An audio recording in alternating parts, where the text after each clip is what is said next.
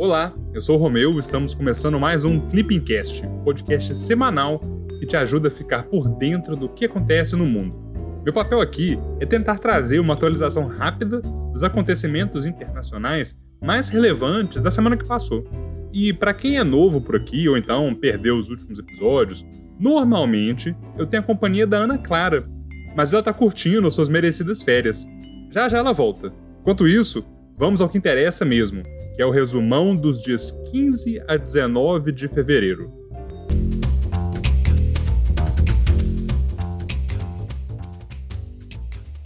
América Latina. Na quarta-feira, dia 17, os presidentes do Uruguai e do Paraguai emitiram um comunicado conjunto afirmando que o Mercosul deve ser um trampolim, não uma armadura. Luiz Lacalle Pou e Mário Abdo Benítez, os dois presidentes, defenderam que seus países possam negociar acordos bilaterais com outras nações, sem terem de depender do consentimento dos demais estados-partes do bloco. O Mercosul vai completar 30 anos de existência em março agora, mês em que vai haver um encontro entre os chefes de Estado dos quatro estados-partes fundadores: Argentina, Brasil, Paraguai e Uruguai. É isso mesmo que você ouviu. Já fazem quase três décadas que foi assinado o Tratado de Assunção, lá em 1991. Mas também é importante lembrar que três anos depois, em 1994, foi assinado o Protocolo de Ouro Preto, que estabelece que a função do Grupo Mercado Comum, o órgão executivo do Mercosul, é a de negociar acordos em nome de todo o bloco com terceiros países, com grupos de países e com organismos internacionais. Dessa forma, a realização de negociações por meio do GMC, Grupo Mercado Comum, deve ocorrer sempre mediante uma delegação do Conselho Mercado Comum, que é o órgão superior do bloco. Cabe ao CMC a condução política do processo de integração.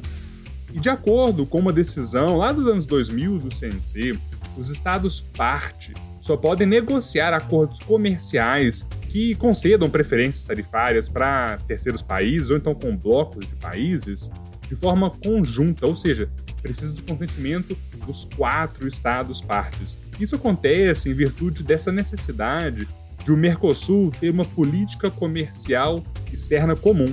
E é justamente esse ponto que a gente consegue ver agora que tanto o Paraguai quanto o Uruguai buscam flexibilizar. Em outras declarações, o Brasil também manifestou seu interesse de ter uma certa flexibilização nesse processo de negociações externas. Depois dessas atualizações sobre os principais países do Cone Sul, se embora um pouquinho mais ao norte, para o segundo maior parceiro comercial do Brasil. Estados Unidos. Na quarta-feira, dia 17, um navio de guerra da Marinha dos Estados Unidos navegou próximo às ilhas Spratly, que ficam lá no Mar do Sul da China. Essa ação norte-americana fez parte de uma operação que é chamada por Washington de liberdade de navegação dos mares e marca o mais recente movimento dos Estados Unidos para tentar contestar as demandas territoriais de Pequim naquela região. A China reivindica praticamente todas as ilhas do Mar do Sul da China, sustentando o seu pleito territorial em uma tese da linha dos nove traços, e só é aceita por Pequim mesmo, e representa uma marcação no mapa da região que engloba a maior parte do território.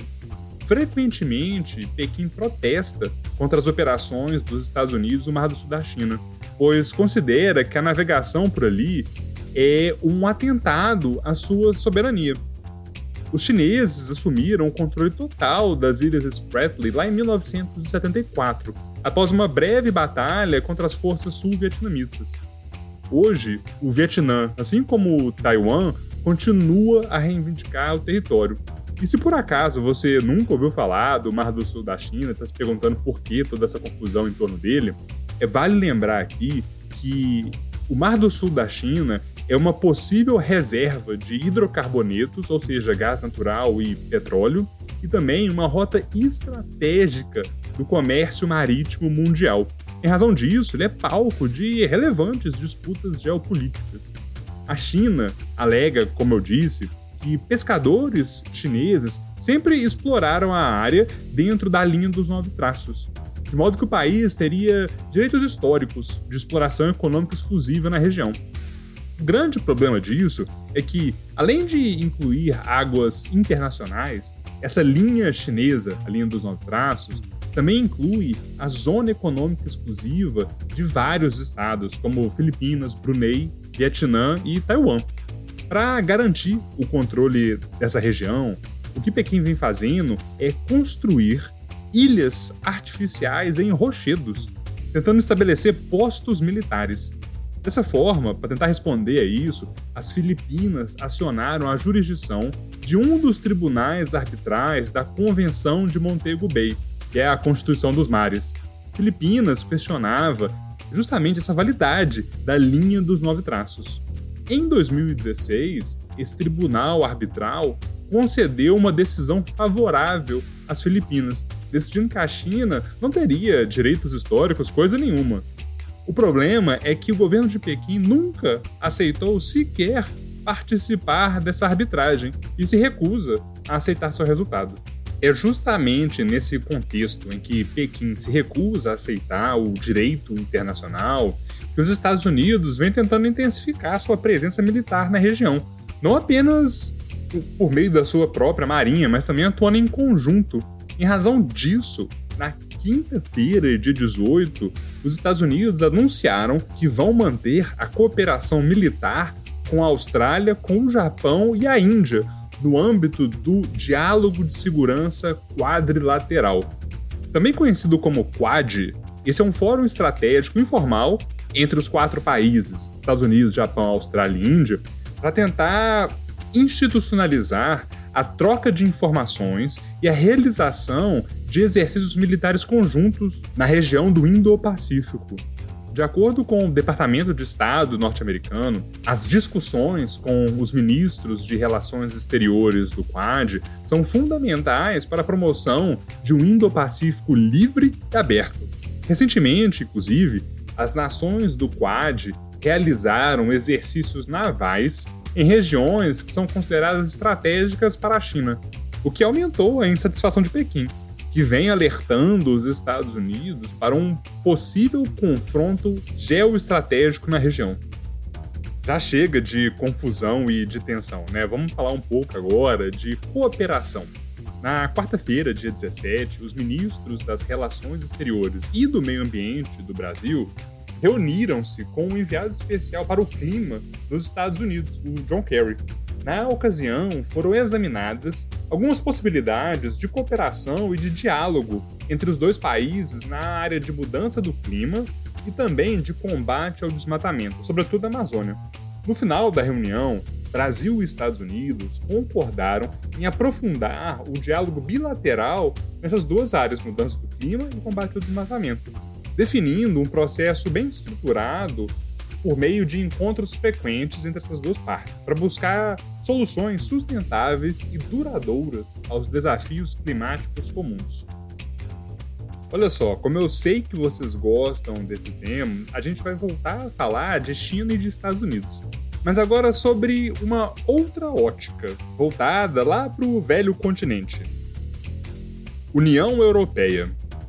Na segunda-feira, dia 15, a União Europeia informou que a China superou os Estados Unidos como maior parceiro comercial do bloco.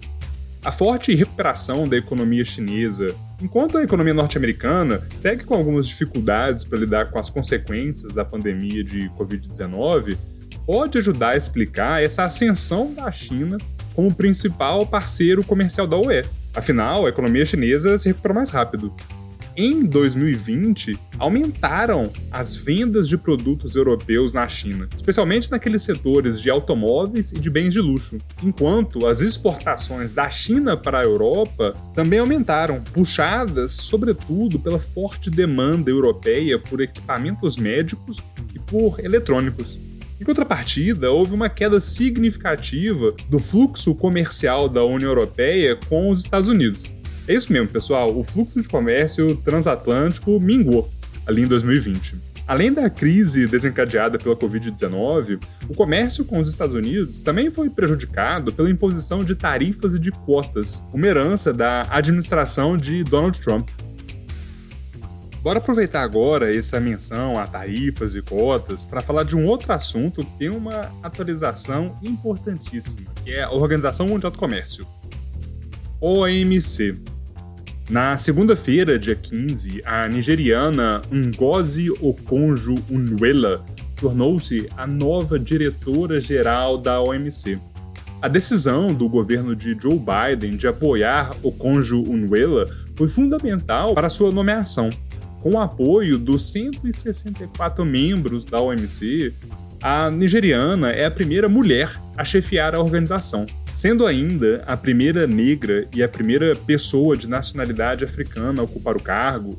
A sua escolha ganha novas dimensões de ineditismo e também de simbolismo. Apesar disso, a diretora-geral não vai encontrar uma tarefa fácil, mas grandes desafios pela frente como a promoção do livre comércio em um contexto de aumento de barreiras comerciais devido à pandemia de Covid-19 e também as demandas por uma reforma da OMC que envolva seus três pilares, que são negociações, soluções de controvérsias e transparência. O primeiro grande teste de Okonjo Iweala será a 12ª Conferência Ministerial da OMC, que está prevista para ocorrer em 2021 o Brasil celebrou a escolha de Okonjo Iweala, reafirmando seu entendimento de que a OMC permanece como alicerce central do sistema multilateral de comércio. Agora que vocês já anotaram o nome da nova diretora-geral do OMC e já treinaram a pronúncia 27 vezes, igual eu antes do podcast, eu queria aproveitar para fazer uma breve revisão aqui sobre o sistema de solução de controvérsias da OMC que é um dos pilares da organização, considerado essencial para a preservação dos direitos e das obrigações dos membros da OMC.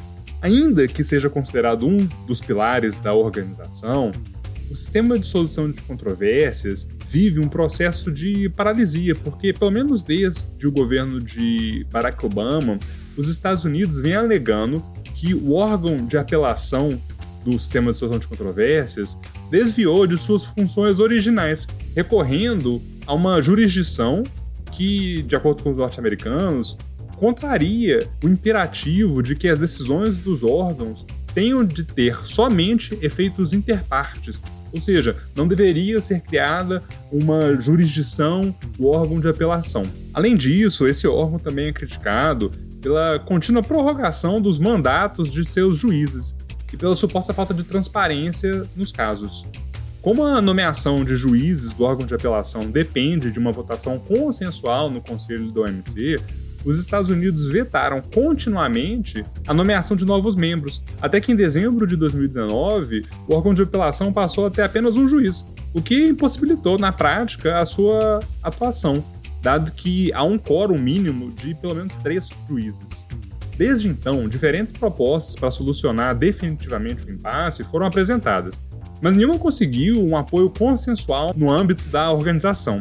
Apesar disso, paralelamente aos esforços multilaterais para tentar uma solução de longo prazo, um grupo de 21 membros da OMC, incluindo o Brasil, decidiram criar um arranjo de apelação plurilateral provisório, que a sigla em inglês é MPIA e ele permite que os membros participantes da OMC possam preservar um sistema de solução de controvérsia em duas etapas, como se fossem duas instâncias.